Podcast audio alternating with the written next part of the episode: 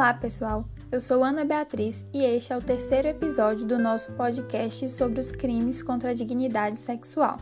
Hoje vamos falar sobre o crime de assédio sexual, que está tipificado no artigo 216-A do Código Penal e consiste no ato de constranger alguém com o intuito de obter vantagem ou favorecimento sexual, prevalecendo-se o agente da sua condição de superior hierárquico ou ascendência inerentes ao exercício do emprego, cargo ou função. É interessante destacar que, neste tipo penal, o legislador não determina a conduta criminosa com muita precisão, pois apenas diz constranger alguém, mas não especifica o tipo de constrangimento.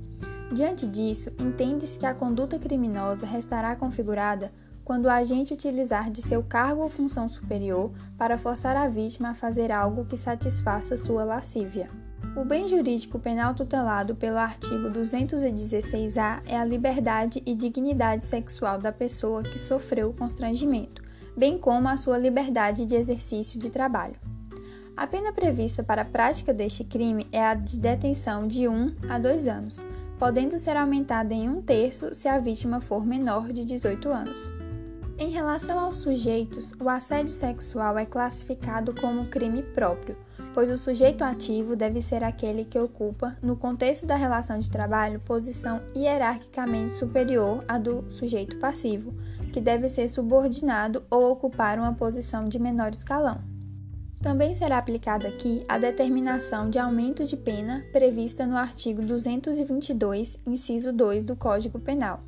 Porém, como a condição de empregador já faz parte da elementar do tipo penal, a pena só será majorada se o sujeito ativo se enquadrar nas outras hipóteses do artigo, como, por exemplo, ser ascendente, padrasto ou madrasta, tio, irmão, dentre outros.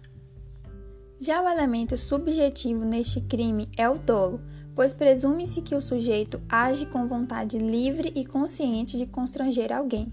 Além disso, também é reconhecido o dolo específico, no qual o agente tem a intenção de obter vantagem ou favorecimento sexual.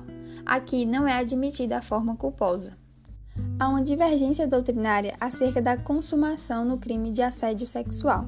Uma parte da doutrina entende que se trata de um crime formal que se consuma com o constrangimento, ou seja, não se exige o alcance do resultado para a conduta ser consumada. Segundo essa corrente, é admissível a tentativa. Por outro lado, há os que entendem se tratar de um crime habitual, que se consuma com a prática de vários atos repetidos que constrangem a vítima. Já de acordo com esse entendimento, não cabe a tentativa. A ação penal que deve ser ajuizada nos casos de assédio sexual é a ação penal pública incondicionada, conforme estabelece a Lei nº 13.718 de 2018.